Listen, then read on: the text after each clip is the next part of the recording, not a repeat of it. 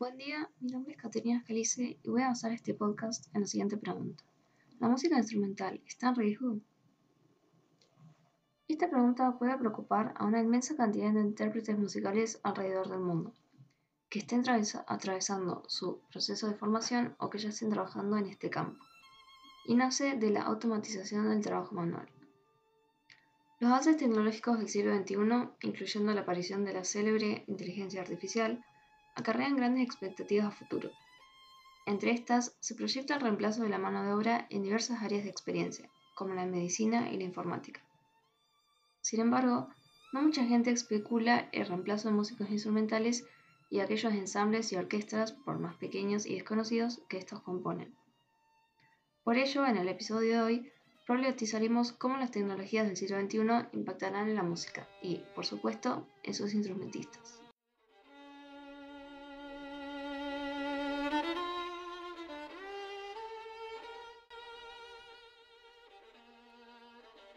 Para adentrarnos en esta temática, partiremos de las 21 lecciones para el siglo XXI, libro del historiador Yuval Noah Harari. En su segundo capítulo, titulado Trabajo, Harari describe cómo el arte no es más que emociones humanas, es decir, procesos bioquímicos. Por ende, explica, los algoritmos biométricos pueden ser capaces de comprender y manipular el arte.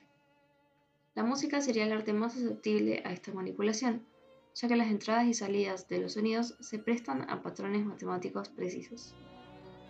En el apartado Mozart en la máquina, Harari plantea la posibilidad de los algoritmos de crear música personalizada, tomando en cuenta las preferencias y emociones del usuario en cuestión. De esta manera, podemos ver cómo es posible acarrear las consecuencias de la automatización hacia esta área en particular. Como bien plantea el autor, incluso los artistas deben estar prevenidos. Sin embargo, Quizás desde un punto de vista más profundizado en la música, podemos decir que esta es mucho más que emociones y vibraciones, aunque también integran una parte importante del discurso musical. Por un lado, es cierto que existen los sentimientos personales involucrados en la interpretación que cada artista le otorga a la obra, fundamentales para su proyección en la audiencia. La falta de estos concluye en simples notas ejecutadas conjuntamente, sin ninguna noción de musicalidad. Aquí se preguntarán, ¿qué es exactamente la musicalidad? Dos violinistas profesionales explican esta temática de una manera simple y concisa en su canal de YouTube Two Set Violin, junto con la inventada solista y violinista Hilary Hahn. Aseguran la existencia de cinco niveles de musicalidad, comenzando con niños y niñas transmitiendo felicidad o tristeza con sus instrumentos, y finalizando con un profundo diálogo entre músicos que reaccionan a sus movimientos de manera recíproca. Aunque es correcto que una obra menor, es decir, escrita en una escala predominantemente menor, parezca triste y una obra mayor feliz, las máquinas no son capaces de lograr nada más allá de esto. No son capaces de desprenderse de la partitura asignada y conceder sentimientos personales a la obra. Esto y mucho más solo es posible con el trabajo previo del intérprete que condujo a la ejecución de la obra. Esta labor es lo que captura a muchos instrumentistas, y lo que me capturó a mí particularmente a la hora de elegir mi carrera futura. El camino es lo que hace el artista. No basta concentrarse frente al piano con los pies en los pedales y las manos en las teclas, con una partitura en la cabeza o un papel situado en el atril. No basta compararse lo más derecho posible con el violín al mentón y el arco posicionado entre los dedos de la mano derecha. Años de práctica son lo que conducen a la interpretación de una obra años en los cuales nada de esto podría ser posible, años que evidentemente las máquinas no poseen.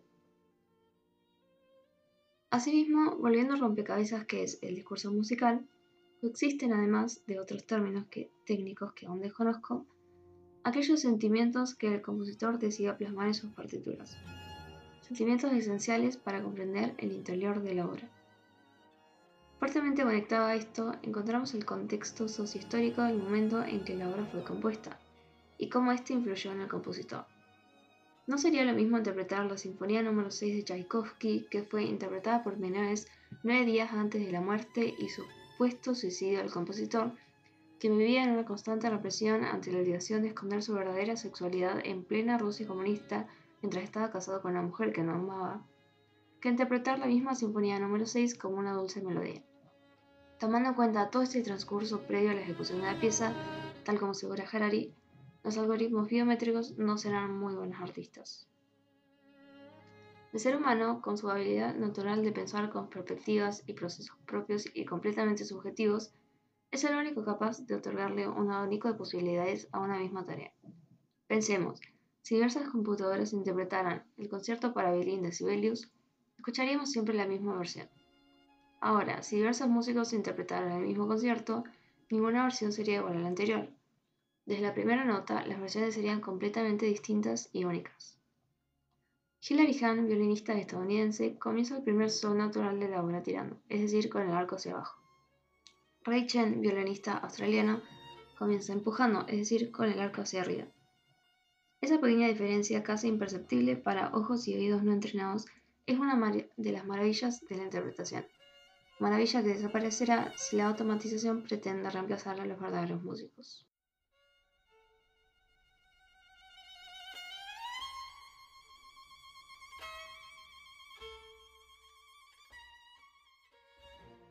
Me pareció apropiado incorporar además un artículo del astrofísico Martin Rees, quien, a pesar de dedicarse a un área profesional completamente alejada de la música, predice una erosión del trabajo rutinario y un resurgimiento de las artes y la artesanía, al igual que mayores oportunidades para las artes y un mayor respeto por sus exponentes de más talento.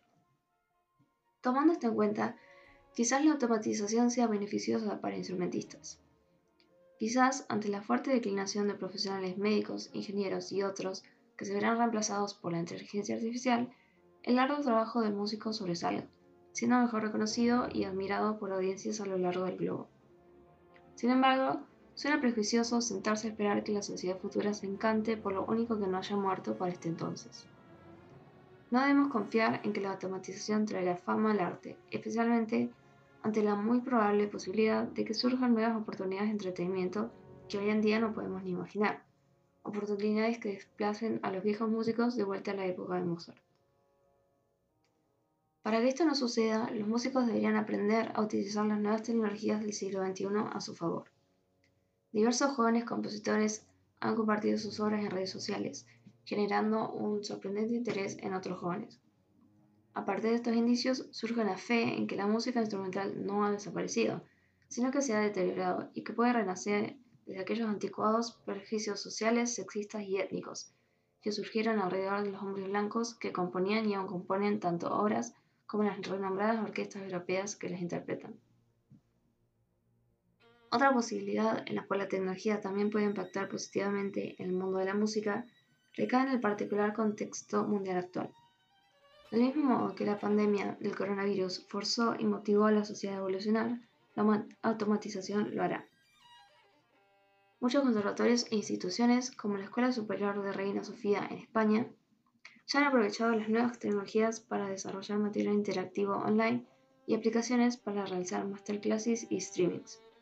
En mi opinión, la música es altamente capaz de unirse a la modernización y hacer uso de sus beneficios, tanto para la formación musical como para el alcance a las masas.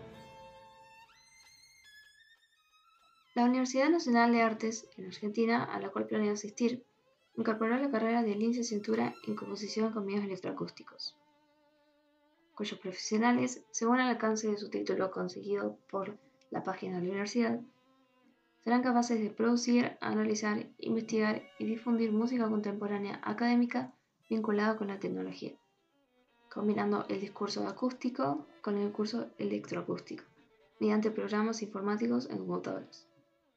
En este escenario, la automatización es una herramienta útil y necesaria, y lo seguirá siendo en el futuro.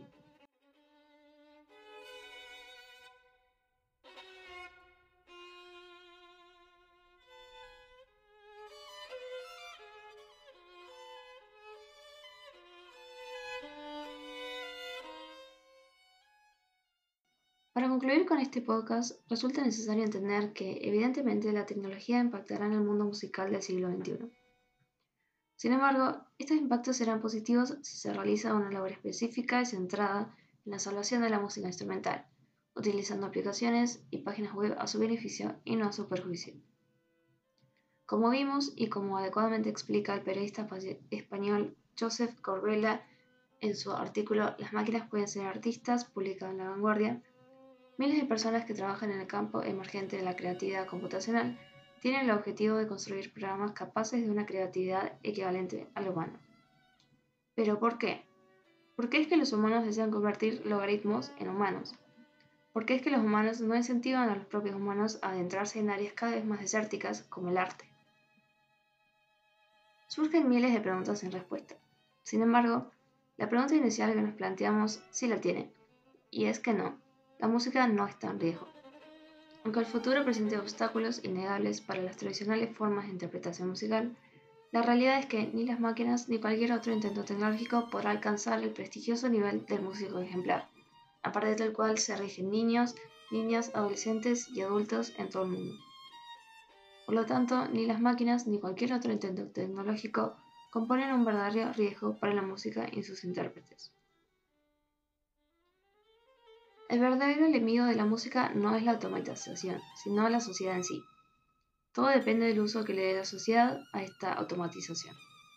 Si nosotros humanos consideramos que el propósito de las máquinas es reemplazar, exterminar y modificar la esencia de la interpretación, entonces la automatización será negativa y, a raíz de lo mencionado a lo largo de este podcast, inútil e ineficaz.